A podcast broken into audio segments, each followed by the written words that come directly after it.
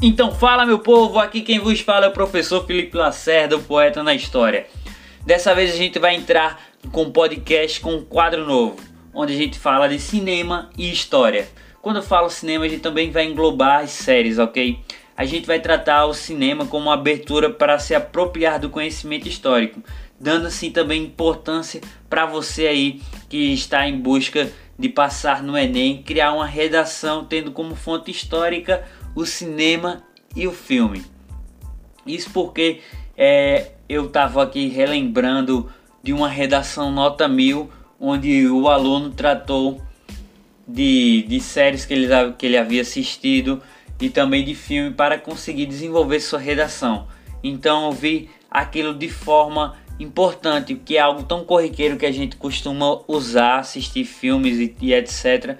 Então que tal a gente transformar isso em conhecimento, né? E para isso é preciso você saber separar o que é ficção e o que é real, para que você possa também é, dar a oportunidade de sair daqueles estudos corriqueiros, onde a gente só fica ali lendo amargurosamente, mas lembrando que ler sempre é o melhor caminho, é ali que está o conhecimento. Mas em caso de descanso para a mente, é importante a gente também adquirir conhecimento de uma, de uma maneira relaxada, olhando para o olhar histórico que existe no filme. Então, por isso que eu venho trazer para vocês uma análise de um filme muito bom, muito foda. É um clássico do nosso cinema e se você assistiu ele, beleza, continua com a gente, vai ver você não viu esse olhar sobre ele e sempre ver novas versões é muito bom. E o filme que a gente vai tratar é O Menino do pijama listrado. Sem spoiler, pode ficar de boa aí escutar o áudio. Vejam só. A gente primeiro vai falar um pouco sobre o contexto histórico que aquele filme tenta retratar. Não só o filme, existe também um livro sobre esse filme. Na verdade, o filme é feito sobre o livro. Então, se você puder ler o livro, melhor ainda. O contexto que está inserido, é na Segunda Guerra Mundial, onde você bem astuto estudante sabe que é de 1939 a 1945. E o cenário que se passa todo o filme é o campo de concentração nazista, ali onde havia o holocausto sofrido pelos judeus, não só pelos judeus na verdade, mas pelaquela minoria onde os nazistas consideravam eles inferiores. Ali havia é, falando mais sobre o termo Holocausto, caso você tenha alguma dúvida. Esse termo foi utilizado para referir-se ao genocídio feito pelos nazistas durante a Segunda Guerra, né, contra as minorias judeus e também aqueles povos considerados inferiores, negros, homossexuais, ciganos. Ali eles eram explorados até a exaustão e depois assim, como uma cartada final, a solução finada final, perdão, eram executados. Então a gente já sabendo desse contexto, vamos olhar de maneira mais clara e objetiva para o filme. Os dois personagens principais são duas crianças, dois garotos. O primeiro deles é filho de um oficial nazista.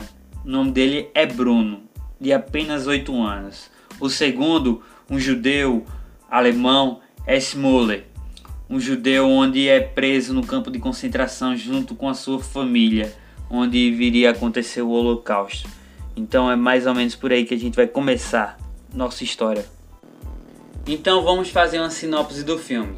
Na Alemanha, durante a Segunda Guerra Mundial, o menino Bruno, de 8 anos de idade, filho de um oficial nazista, se muda com seus pais para uma fazenda ao lado do campo de concentração, deixando a sua espaçosa mansão na cidade e longe de seus amigos.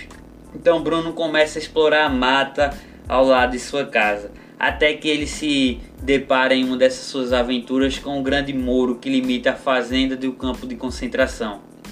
Além de descobrir um lugar novo, Bruno encontra um menino chamado Schimmel, que sempre está vestido com um pijama azul e ainda listrado. E com o tempo eles se tornam amigos, porém sempre separados pelos muros. Mas esse de detalhe não impede que Bruno possa criar uma amizade com Shmuel, para que os dois possam brincar juntos enquanto o pai e a mãe de Bruno estão trabalhando. Tudo isso ocorre em segredo e os pais de Bruno não sabe que ele está indo ao campo de concentração e ainda assim se relacionando é, de maneira amistosa com um judeu.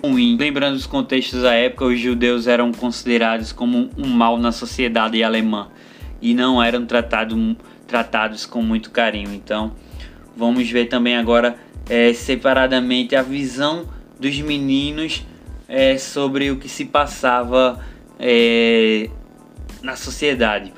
Então vamos ver como Bruno enxergava é, o mundo à sua volta. Bruno, como já dito, é um personagem é, do filme, né, que é criado pelo seu pai inteiramente num ambiente de ideologia nazista. Seus valores se concentravam em ver o outro como inimigo da morte. E se ele era judeu, pronto, aí o bicho pegava, era pior. Sua família era composta por um pai de alto escalão nas fileiras nazistas, sua mãe, uma mulher convencional que seguia as instruções do marido, e sua irmã, em plena puberdade, mudava ali as brincadeiras de boneca para a, o gosto pelos símbolos nazistas. Então, alinhando assim seu comportamento de sua família à sua ideologia nazista. E o garoto Bruno, enquanto isso, é muito inteligente, é atento e assim ele percebe alguns conflitos e mudanças na sua família. Não apenas morava numa casa nova, mas as novidades que o cercavam. A sua curiosidade levará ao fundo da fazenda, onde ali ele se encontrará com um menino chamado Shimul, o menino de pijama listrado. E ao vê-lo, ele percebe outros elementos além, além dele, como suas roupas que não tinham cabelos também e estava um pouco de, desnutrido. Por tudo isso, o garoto Bruno procura ajudá-lo e cria uma bela amizade cheia de conflitos e dúvidas. No entanto, Bruno viu além, além e encontrou um novo amigo naquela vida isolada que ele tinha, né? Então por que isso aconteceu, né? Quando a gente é criança, os comportamentos da gente é, são diferentes quando a gente cresce. E ali eles esquecem as diferenças que existem entre os dois de ideologias e o mais importante era ser feliz e um acabar com a solidão do outro. Por isso que eles não, não viam um, um mal entre a amizade deles. Eles não veem ideologia em seus valores e se concentram só na amizade, no comportamento, no compartilhamento e na ajuda. Já Shimul, um menino de 8 anos, a vida ali dele era bem diferente. Sua infância perturbada desde pouca idade e vivendo com medo a cada segundo mas esse sentimento desaparecia em alguns momentos onde ele, se, onde ele fortalecia seus laços brincando com Bruno. Em sua mente havia um bloco geral de tudo o que havia acontecido ou que poderia acontecer. No caso de Shmuel, ele não havia espaço para planejamento futuro nem para viver um presente feliz. Não enquanto ele estava trancado em sua realidade.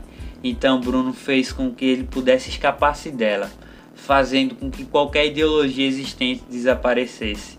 Para ele, sua amizade era superior a qualquer distância, barreira ou valores propagados. Essa criança tinha traumas e cicatrizes difíceis de curar por conta própria, e a amizade dele com o Bruno fez com que se sentisse valioso, fora de perigo e com muita coragem. E essa combinação gerou é, sentimentos e valores, uma força incrível que os levou a não vou dizer o final, mas é basicamente isso que acontece em todo o seu enredo. Se vocês assistirem, juro a vocês que vocês não serão mais os mesmos. É um filme emocionante, sobretudo que demonstra como era a vida dos judeus num campo de concentração, onde a gente vai ver eles muitas vezes sendo tratados como lixos, como as pessoas indigentes. Vamos ver a exploração feita pelos alemães é, de trabalho sobre eles e também a visão de uma superioridade alemã é, sobre os judeus. Como a gente vai ver também o valor da amizade e o que ela pode incorporar e mudar o ser humano. E é isso, pessoas. Espero que vocês tenham gostado, gostado. E qualquer dúvida pode entrar no nosso Instagram, arroba Poeta na História e conversar comigo. E lá a gente vai trocar várias ideias. É isso, um abraço, um tchau e benção.